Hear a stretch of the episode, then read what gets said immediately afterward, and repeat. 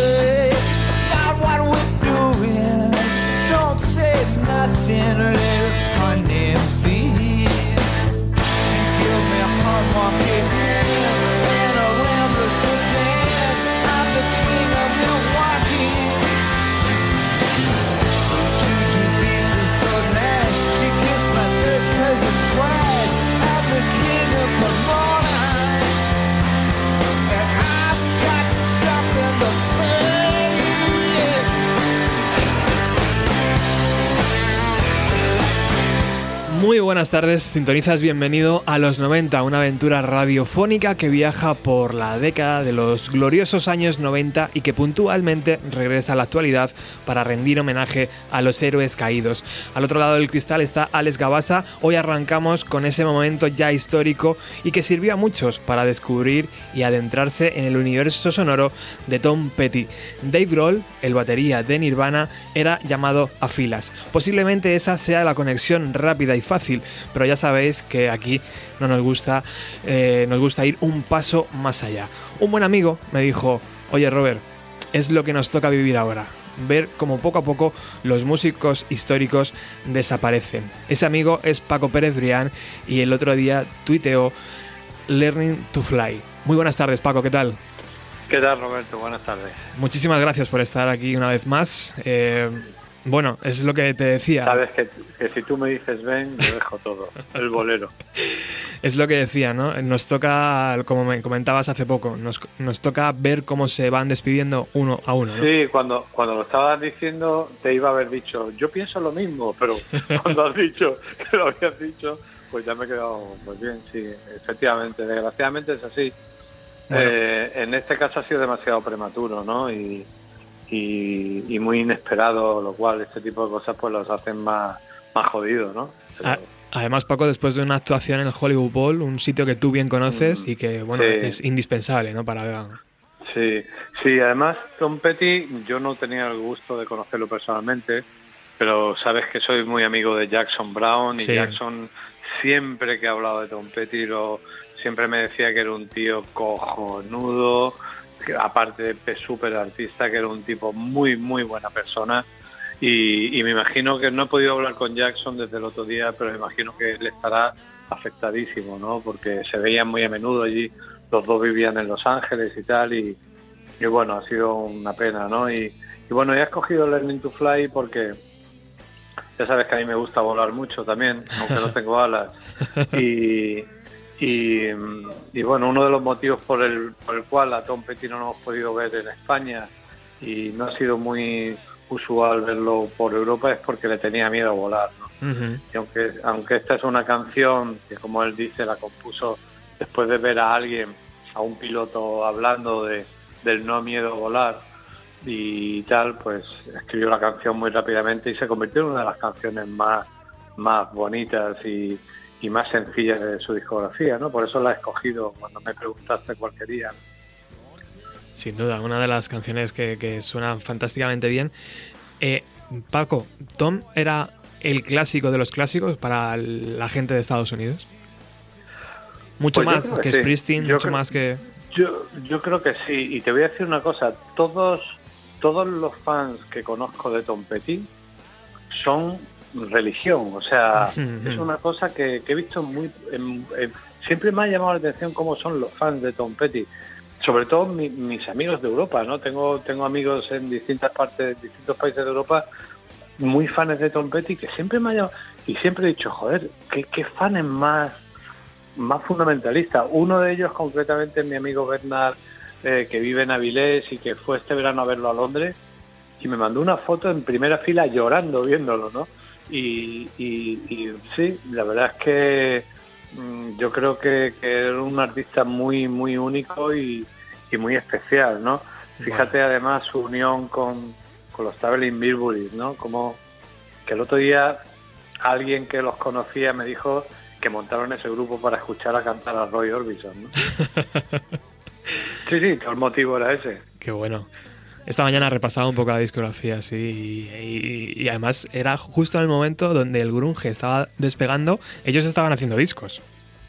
Sí, bueno, es que la música de Tom Petty y sus canciones son ese tipo de artistas que da igual lo que esté sonando o lo que esté de moda o lo que no esté de moda, que, que- que- que siempre lo siempre lo disfrutan, ¿no? Porque, porque son canciones muy honestas, muy sencillas, muy americanas, muy acústicas. Sí. Los americanos tocan las acústicas como nadie en el mundo y, y- y son canciones tan, tan, por otro lado, con ese espíritu, con ese saborcillo pop, ¿no? De, de Jeff Lynne y Sí. tal y cual, que, que- que, bueno, se hace muy, muy, muy, muy agradable a escuchar un disco de Tom Petty completo.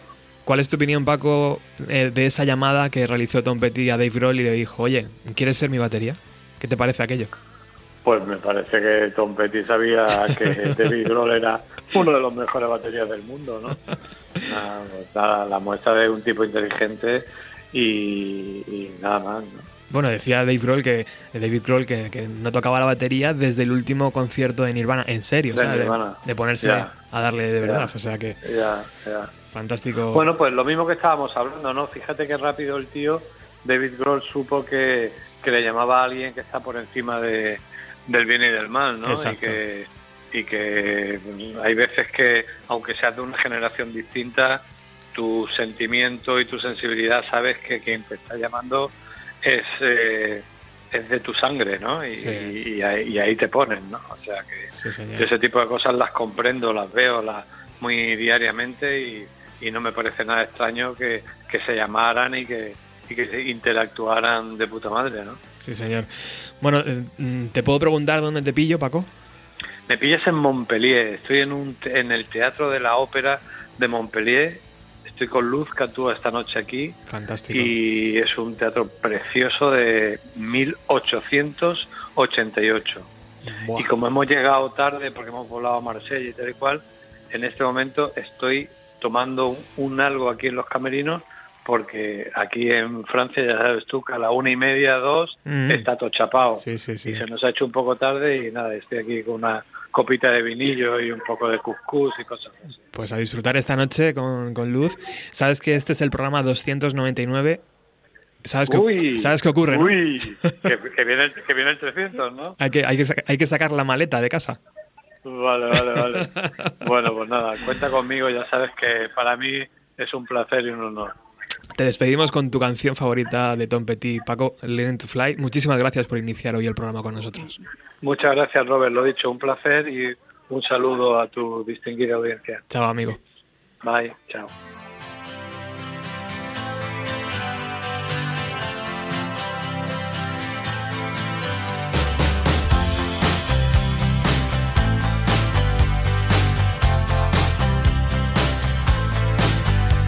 Well, I started out down a dirty road. Started out all alone, and the sun went down as I crossed the hill, and the town lit up the world gets still. I'm learning to fly, but I ain't got wings. Coming down is the hardest thing. Well, the good old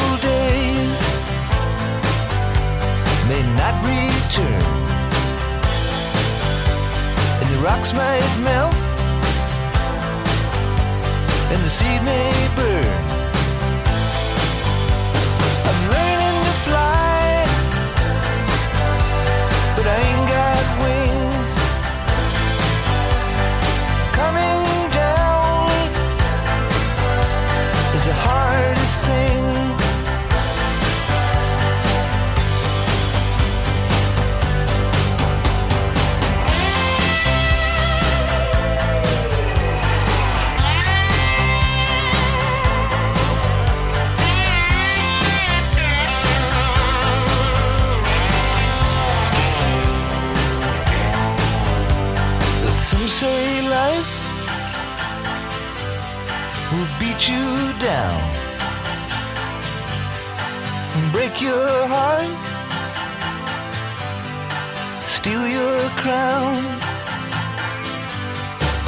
Started out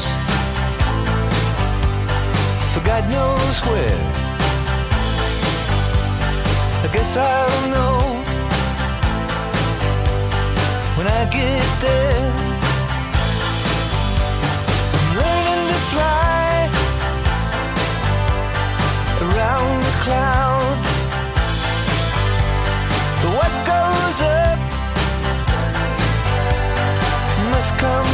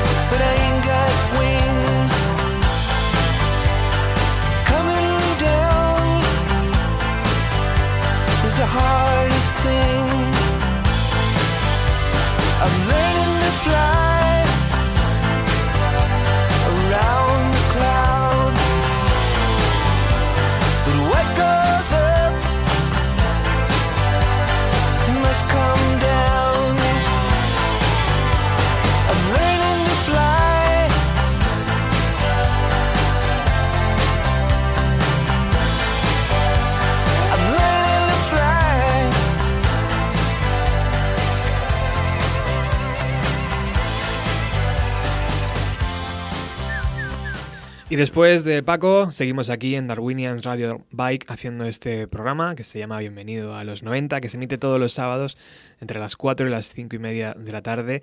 Y como decía, después de Paco, damos paso a la sección Los Olvidados de los 90 con Andrés Muñoz. Bueno, la sección de esta semana de los discos olvidados de los 90 cambia un poco el guion previsto por la trágica noticia de la muerte de Tom Petty. Bueno, evidentemente mm, se nos ha ido otro de los grandes. A mí particularmente me ha, me ha tocado bastante porque era uno de, mis músicos favoritos y, bueno, la verdad es que ha sido un, palo bastante, bastante duro. He tenido la suerte de, poder mm, ver a Tom Petty en directo. Es una de, las, de esas cosas que, como se suele decir, me llevaría a la tumba, ¿no? Tom Petty es un músico que no, no se ha dejado ver mucho por Europa, eh, le costaba muchísimo. Él se sentía muy cómodo eh, tocando en su país y allí era un auténtico ídolo, ¿no? O un dios a la altura de, del mismísimo Johnny Cash o, casi del mismo Elvis Presley. Tom Petty mm, en Estados Unidos lo era prácticamente todo. Yo estuve viviendo una temporada allí en, en América, en, en Los Ángeles y bueno, una de las, de las cosas que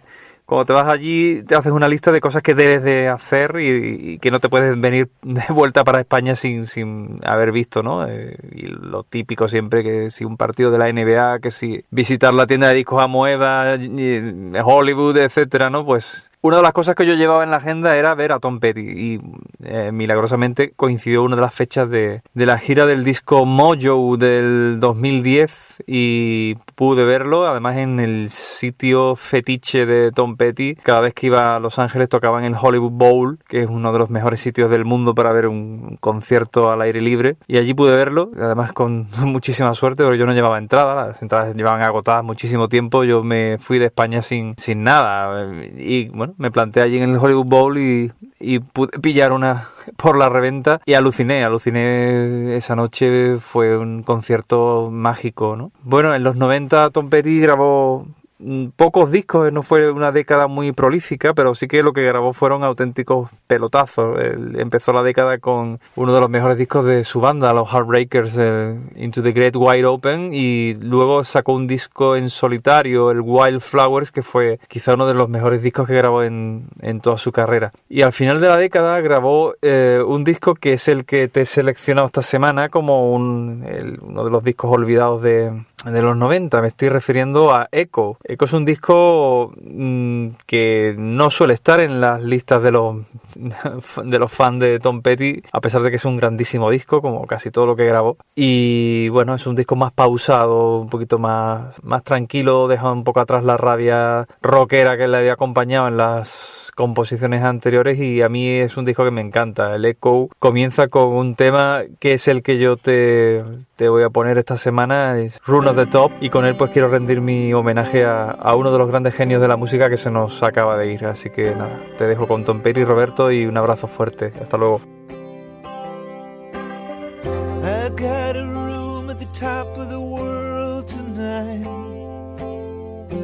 I can see everything tonight.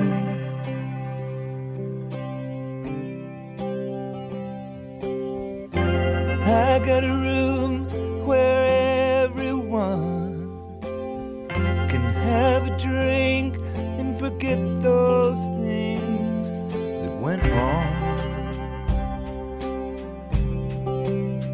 in their life.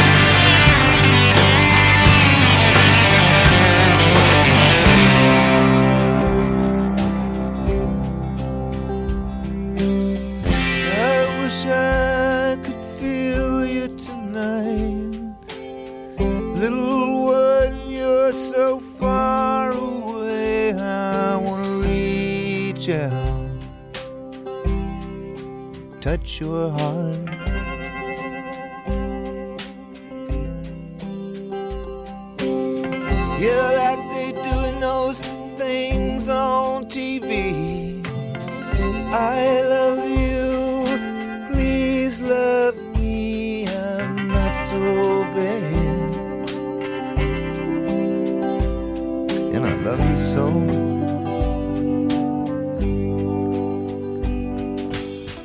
I got a room at the top of the world tonight. I got a top of the world tonight. I got a room at the top of the world tonight, and I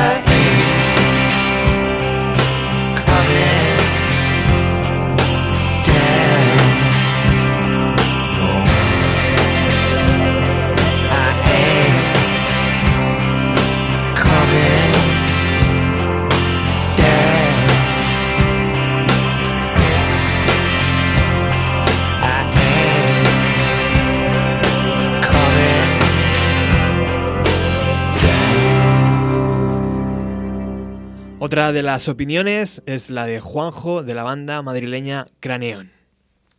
Descanse en paz, el grandísimo Tom Petty. Pocos podían hacer lo que este tío conseguía, ¿no?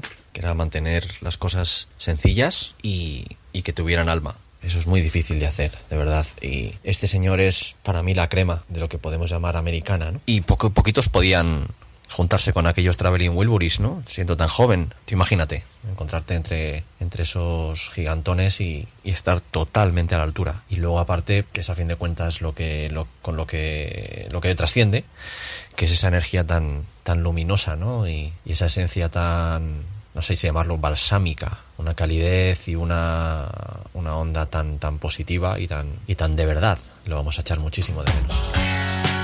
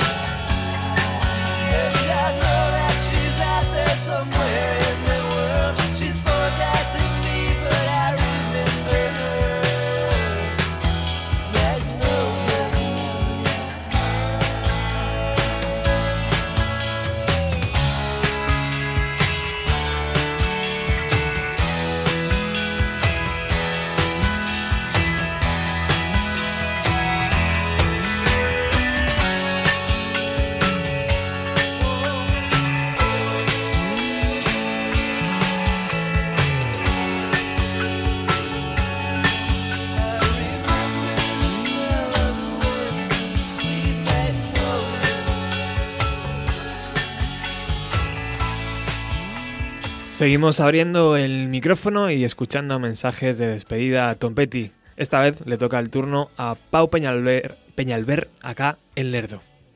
¿Por dónde empezar con Tom Petty? Una historia muy larga, a ver. Para mí siempre Tom Petty fue el Bruce Springsteen de los americanos, es decir, Bruce Springsteen representa lo que es América, pero para los europeos y Tom Petty representó lo que es América, la parte positiva de América, por supuesto, la tierra de las oportunidades y donde los sueños se pueden hacer realidad, para los americanos. Pocas veces se vio por Europa. Eh, digo que tienen carreras similares porque los dos sacaron discos con su banda, los Heartbreakers por un lado y los la E Street Band por otro, sacaron discos y publicaron discos en solitario como solo Tom Petty, pero las diferencias, bueno, a partir de este momento ya dejo de hablar de Bruce Springsteen y las similitudes o los símiles, porque Tom Petty antes de ser Tom Petty, su banda seminal se llamaba Mud Crush. Para los coetáneos o para la gente de mi edad, Siempre habrá el típico que dice, yo sigo a Tom Petty desde el año 72, o lo vi en el primer concierto que hizo en Nueva Jersey, pero yo no me tiraré el rollo. Siempre hay un momento especial para, para enamorarse de Tom Petty. Su primer disco en solitario, su primera obra maestra, su primer grandes éxitos. Ha tenido muchas épocas y ha sido parte de la cultura americana y de la cultura del rock. Fue miembro de los Traveling Wilburys, no lo olvidemos.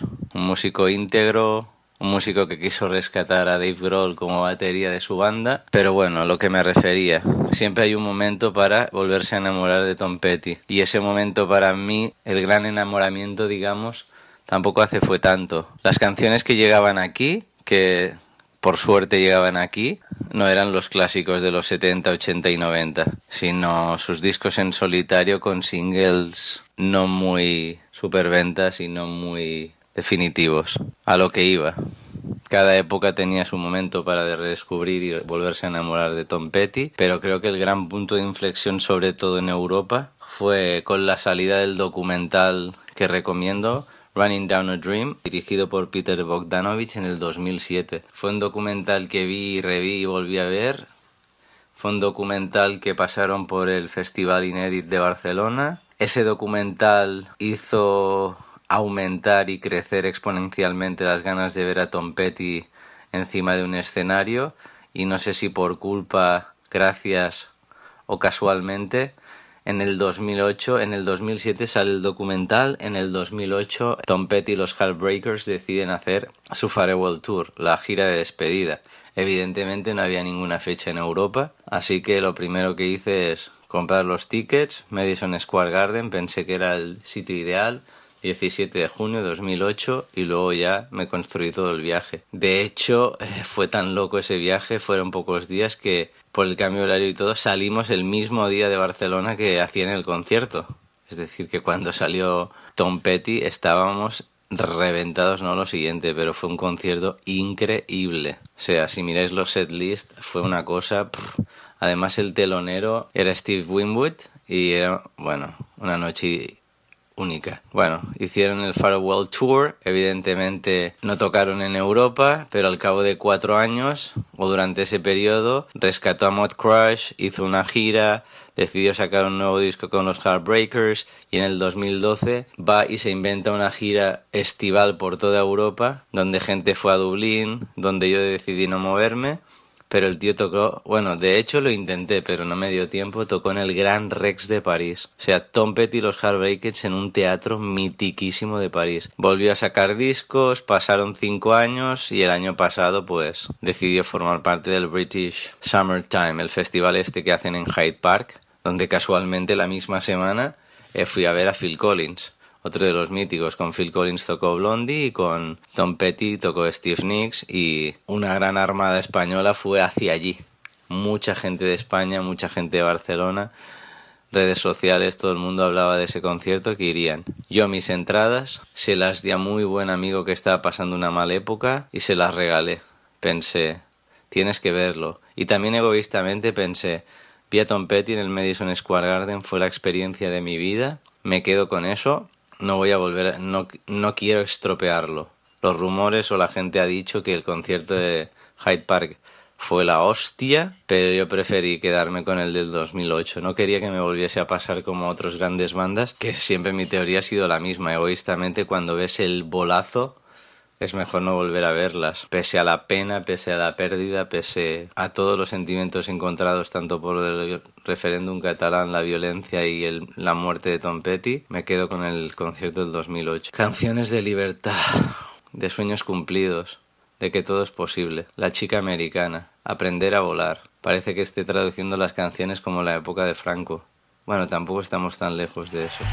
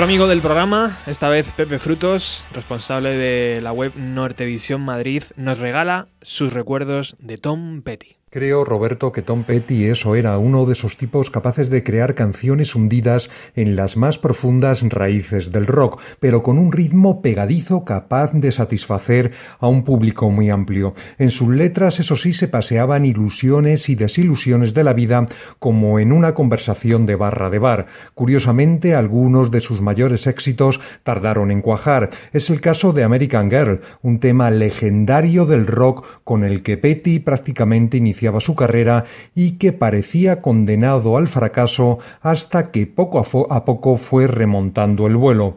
Me preguntas por una canción favorita, no sabría decirte. Repaso su catálogo con los Heartbreakers, el de los Traveling Wilburys o los temas en solitario. Mira, ni una cosa ni otra, me quedo con I Won't Back Down, con la mitad de los Traveling, George Harrison y Jeff Lynne y con Ringo Starr a la batería. Es decir, ahora que caigo, también bien con la mitad de los Beatles. Podía haber elegido una canción, un tema con su colega Bob Dylan, pero hay momentos en los que a todos nos conviene negarnos a retroceder. Ay, se me olvidaba para los cinéfilos, Petty, recordad, es el tipo que hace de alcalde en aquella peli sobre un futuro de devastación protagonizada por Kevin Costner, el cartero de finales de los años 90. Alguien le dice, usted era famoso, ¿no? Él responde, bueno, no tanto. No sé si se ha ido un famoso, pero lo que sí se nos ha ido es un músico de leyenda.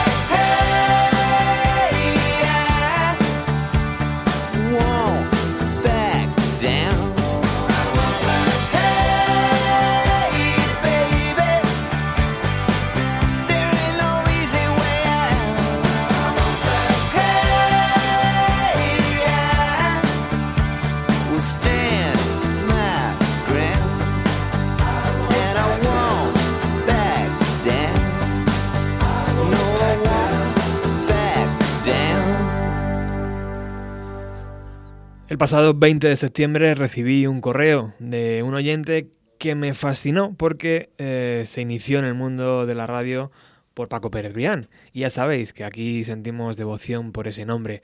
Así que muy buenas tardes, Jesús Pérez Brián. buenas tardes, Roberto. ¿Qué tal? ¿Cómo estás? ¿Te ha gustado ese, apellido, verdad?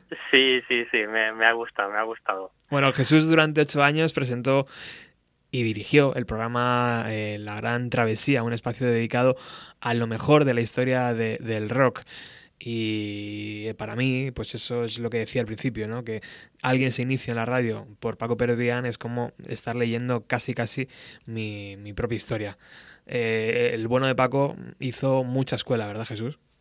Sí, sí, sí, sí. La verdad es que yo tuve la suerte de conocerlo incluso personalmente hace ya unos cuantos años, ya yo creo que sería más o menos por el 95 aproximadamente. Yo de vez en cuando le llamaba por teléfono antes de que empezase su programa de 4 a 3 y un día pues la verdad es que hablando con él eh, directamente le dije, oye, que, me apetecía ir a tu programa a conocerte, a ver cómo lo llevas, cómo lo haces, cómo lo organizas y tal. Y, pues me dijo, pues el fin de semana que viene, si quieres, te vienes a Madrid y te traes el DNI y te vienes y, ves cómo hacemos el programa y perfecto. Y así que, pues así fue como lo conocí. ¿Y, cómo, y cómo, cómo, cómo, llegó el momento de dar vida a la gran travesía?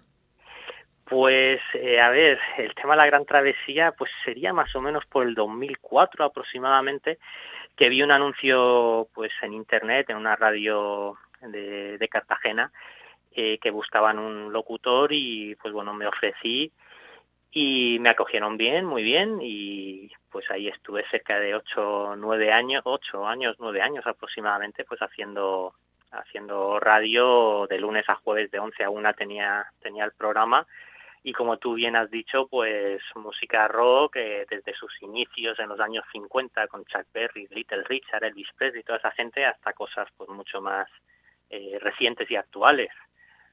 O sea que bien, bien, todo, todo, todo muy bien. Un programa muy, muy completo y que yo no sé, Jesús, si podemos adelantar algo, porque algo se está cociendo, ¿no?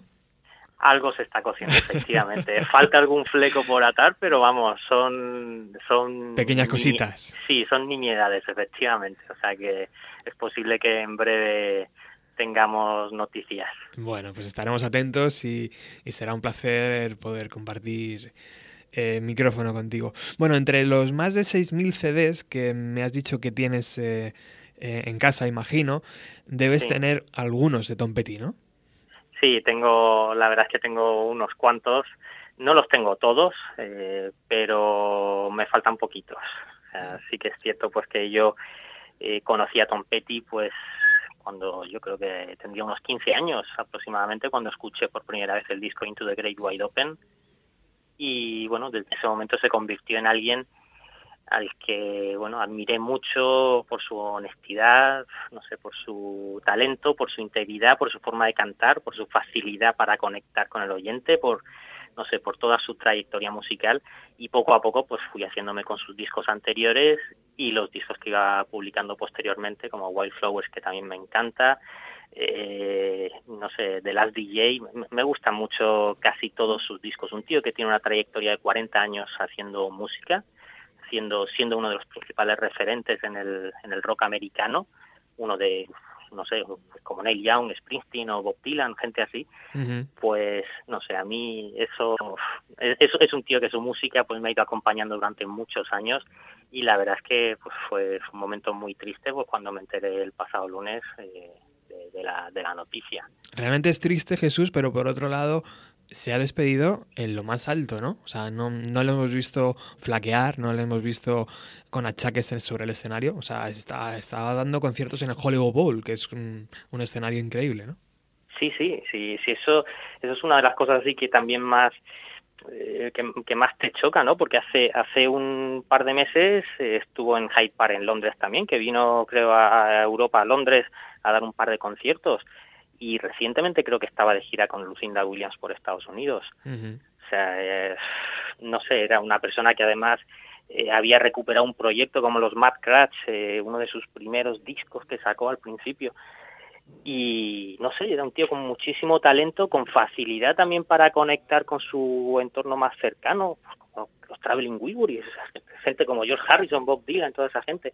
Y él pues, pues no sé, siempre, siempre ha tenido una trayectoria envidiable y yo creo que incluso en los últimos años ha tenido discos impresionantes. O sea, no ha tenido, como tú dices, ni un solo traspié en 40 años. Exacto. Bueno, mm, ¿con qué tema nos podemos eh, quedar o qué tema has elegido, mejor dicho, eh, para esta, esta conversación? Creo que te has salido un poco, ¿no? De la... Sí, me, me salió un poco. De la discografía de, de Tom Petty y has elegido un tema. Cuéntanos. Sí, pues a ver, es que también para mí pues fue muy importante el concierto aquel que dio Bob Dylan junto con un montón de invitados por su 30 aniversario en el mundo de la música, Eso un es concierto un que dio. clasicazo. Eso es un clásico, Eso que de- vamos, Debería estar en la EGB, ¿verdad, Jesús? totalmente, totalmente, o sea, gente es que participan pues un un montón de, de los de los más grandes del momento e incluso eh, Eddie Vedder o Mike McCready también hacen una espeluznante versión del Masters of War, o sea, no sé, yo ah, como me gusta también mucho Bob Dylan, me gusta mucho la interpretación que hacía de uno de sus temas como Rainy Day Women, pues me hubiese, bueno, me gustaba mucho esa canción y esa es la petición que tenía. Pues con esa nos vamos a despedir, pero a- antes te quiero hacer una pregunta. ¿De dónde viene lo de la gran travesía? Pues mira, la gran travesía es que antes de hacer yo el programa por mi cuenta, por así decirlo, en el 2004 así, pues unos cuantos años antes, llevaba un proyecto con otros dos amigos, pues cuando teníamos 18, 19 años, eh, en la universidad. Y, y entre los tres pues lo hablamos y, y nos pareció un nombre chulo, un nombre que podía transmitir mucho, que podía transmitir, eh, no sé, mucho movimiento, que podía... Y a los tres nos pareció muy bien y así y así pues lo determinamos. Fantástico. Bueno, Jesús Jiménez, responsable de La Gran Travesía, eh, amante de la buena radio y, y espero que dentro de poco, compañero, eh, nos despedimos con esta actuación ya mítica y que desde aquí eh, pedimos a todos los responsables que la música entre con fuerza en la EGB, ¿no, Jesús? Que por favor, que estos discos se deben saber, hombre, ¿no? Tanto eh. reggaetón, tanta leche.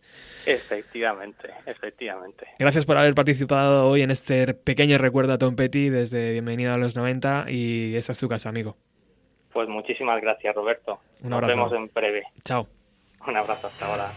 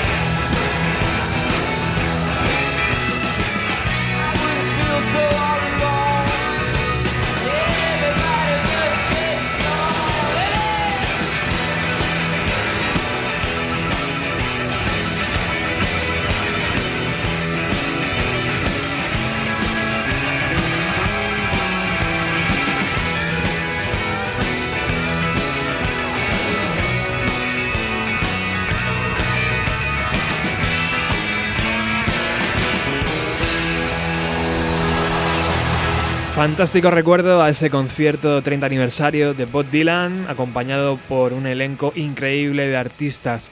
Un precioso recuerdo hoy aquí en Darwinians Radio Bike, os lo lleváis gratis además. Lo venimos anunciando en Bienvenido a los 90, posiblemente Pearl Jam realicen un Tour Europeo en el año 2018. Posiblemente también un gran festival madrileño que lleva varias ediciones detrás de la banda de Seattle intente contratarlos. Posiblemente está todo en el aire. Todo está en el aire, pero lo que sí sabemos a ciencia cierta es que ya estamos disfrutando de Let's Play 2, un documental que narra cómo la banda ofrece un concierto en el estadio Ridley Field en agosto del 2016, la casa de los Chicago Cubs. Suena así.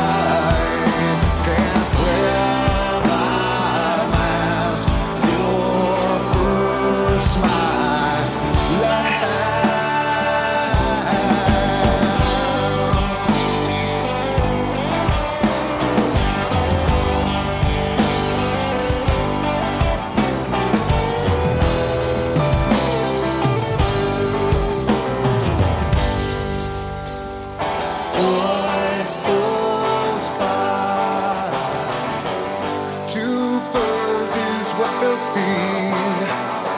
You're getting lost upon the airways.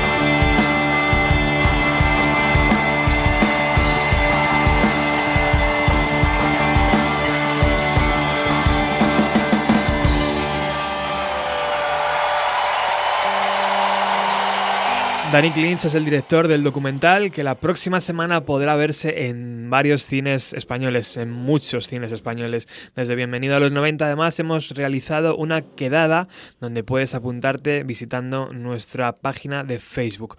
Parece ser que el concierto de Pearl Jam trajo suerte a los Chicago Cubs porque lograron ganar la Serie Mundial de Béisbol del año 2016. Tal vez tenían un presentimiento.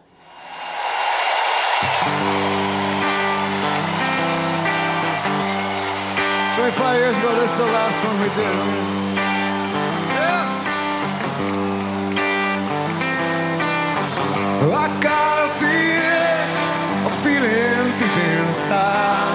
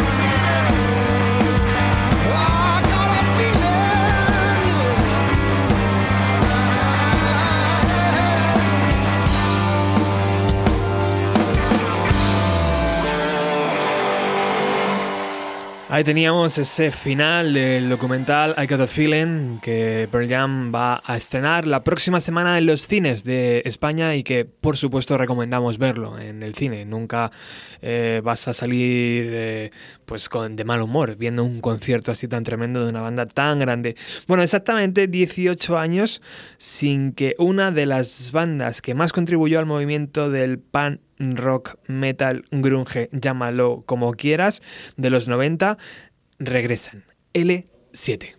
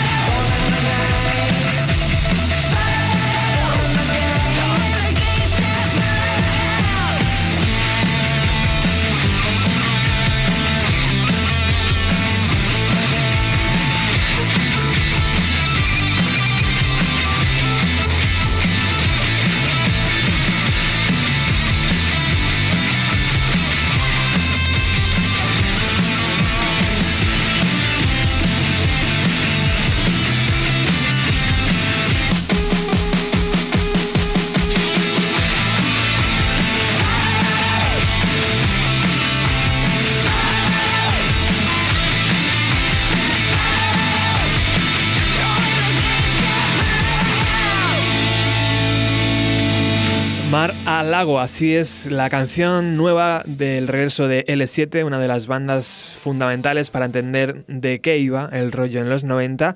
Y Mar al Lago también es una super residencia del presidente Trump que tiene en Florida. Es un puñetazo, por lo tanto, en la mesa de L7. Bueno, vamos con otra de las secciones que se está convirtiendo en, favoritas eh, de los oyentes de, de Bienvenida a los 90. No me toques los CDs con Ernesto. Después de haber visto lo que se cocía en Reino Unido y en Estados Unidos en los 90 en las anteriores ediciones de No me toque los CDs, hoy toca España, más concretamente uno de sus mejores sitios, la fantástica ciudad de Granada. En abril del 98 los Planetas publicaban su tercer álbum llamado Una semana en el motor de un autobús. El primero, Super 8, era la puesta en común a nivel gran discográfica de gran parte de su época anterior, varias maquetas y el Medusa EP que publicó Elephant Records. En el segundo, Pop, empezaron a trabajar con Karl Ralske en la producción. Se quedó, en mi opinión, un poquito a las puertas de lo que finalmente consiguió con el motor del autobús. Ahí sí que Ralske les pilló el punto de pleno y acabó clavando la producción que necesitaban las canciones de los planetas para hacer algo realmente trascendente, un disco redondo. Hubo también cambios en la formación. Los cambios con mayúsculas diría yo, y que asentaron definitivamente en los planetas. El gran Eric se incorporó a la batería, dándole el armazón que necesitaban las capas de guitarras de Floren. Solo la furia con que da los primeros golpes de segundo premio ya nos hacía presagiar que algo muy muy bueno echaba a andar. También empezó a colaborar Banning, el causante de ese burbujeo de magma y de pompas de jabón que son los teclados de los planetas. El disco es una colección tremenda de temazos. El contundente arranque de segundo premio con sus fantásticos arreglos de cuerda, la luminosidad de la playa, la estructura sinuosa de montañas de basura que pasa de reptar por el suelo a levantar el vuelo gracias a la propulsión de Eric y que en nada vamos a escuchar, la euforia de cumpleaños total, la arquitectura de cebolla y coral de Toxicosmos, el propósito de cambio de Floren de la línea 1 y la parábola que describe el balón chutado por Kuman en la Copa de Europa. Mucho se ha escrito y hablado y criticado y opinado sobre los planetas.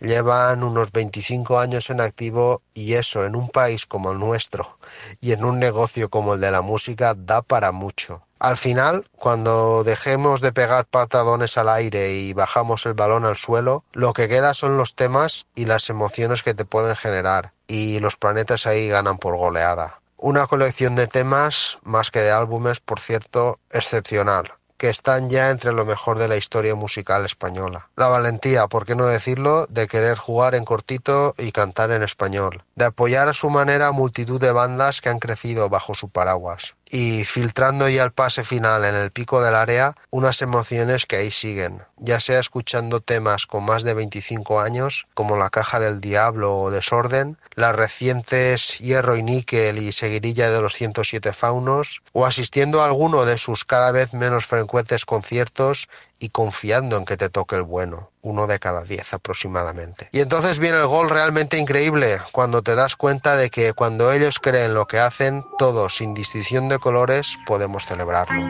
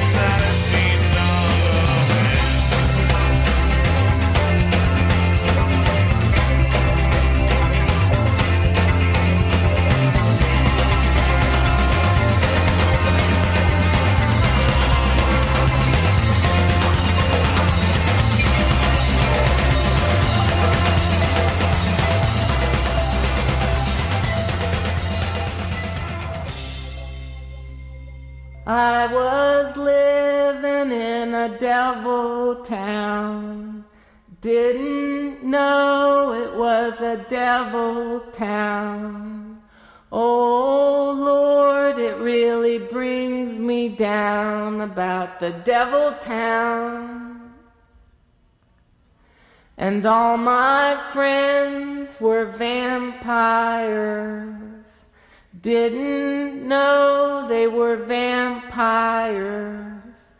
Turns out I was a vampire myself in the devil town.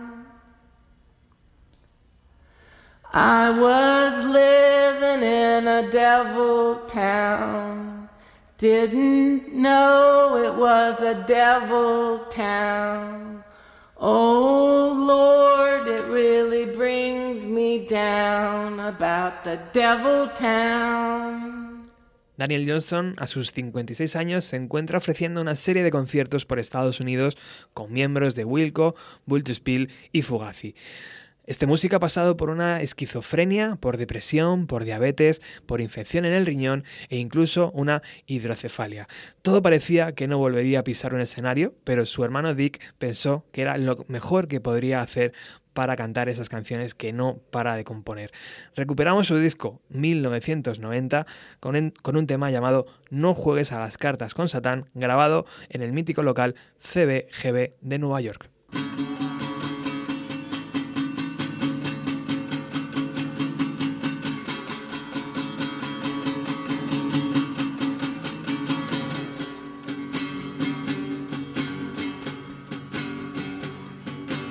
Don't play cards with Satan.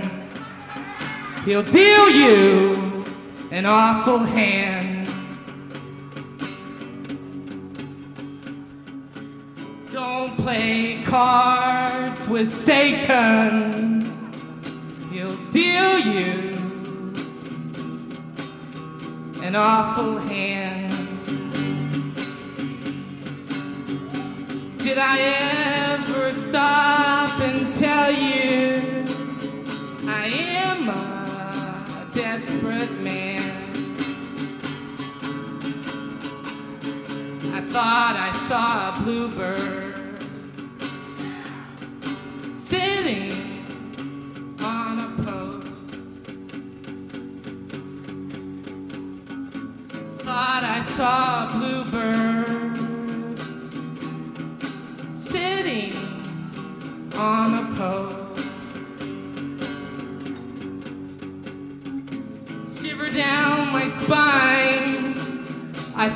was the Holy Ghost.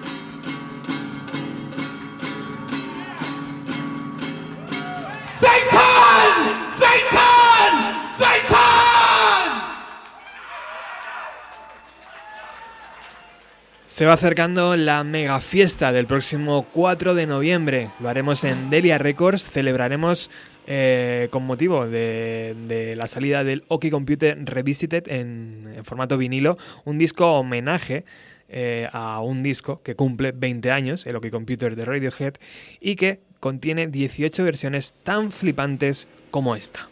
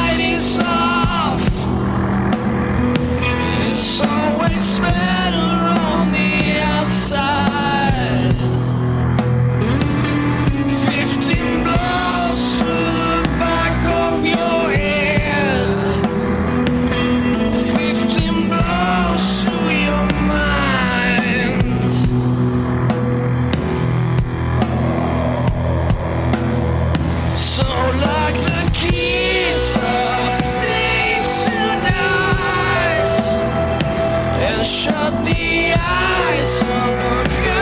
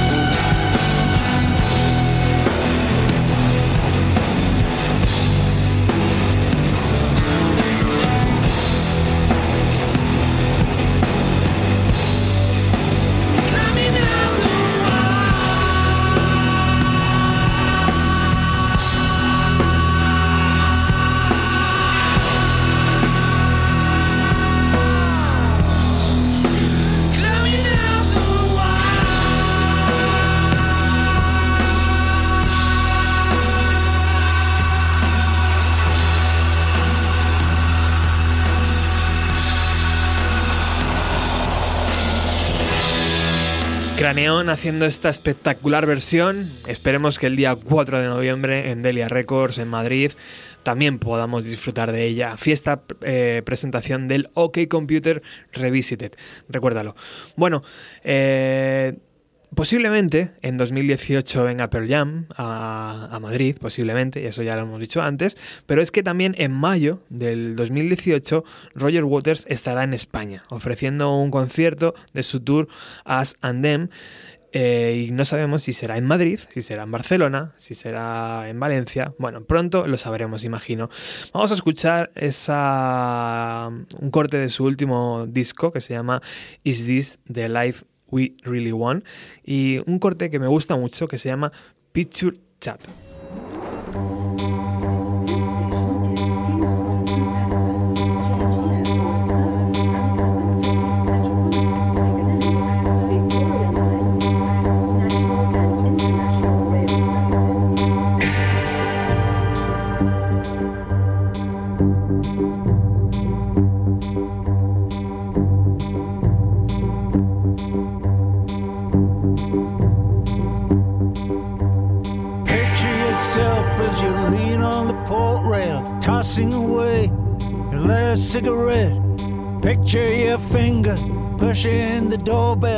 Picture the skull and crossbones on the doormat.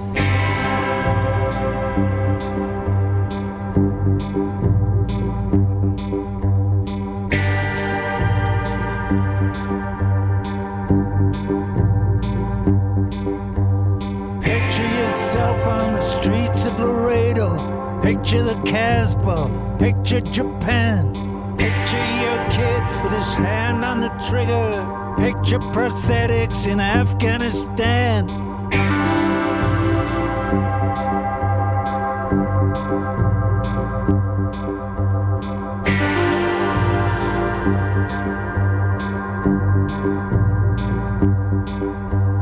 Picture a courthouse with no fucking laws. Picture a cat house with no fucking hose. Picture a shit house with no fucking drains. Picture a leader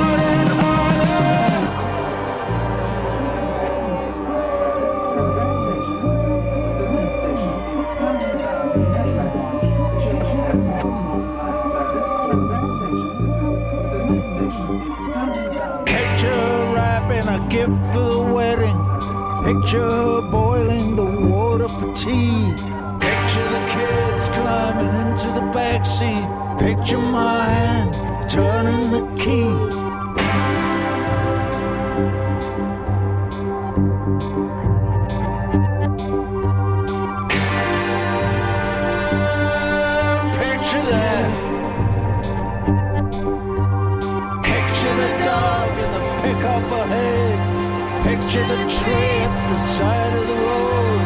Picture my hands growing steadily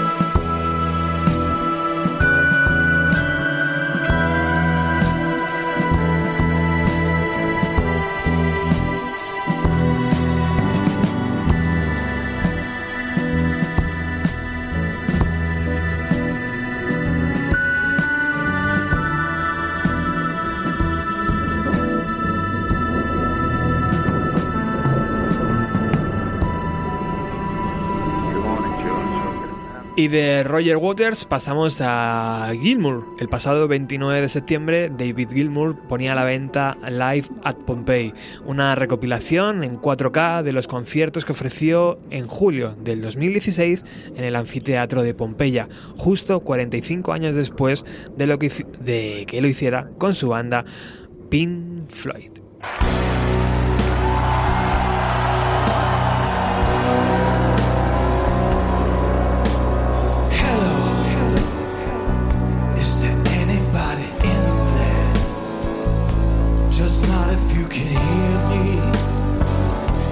Muchísimas gracias por haber estado al otro lado, por escuchar este programa, por descargarlo. Nos ayudáis mucho con todos vuestros comentarios y con todos vuestros likes.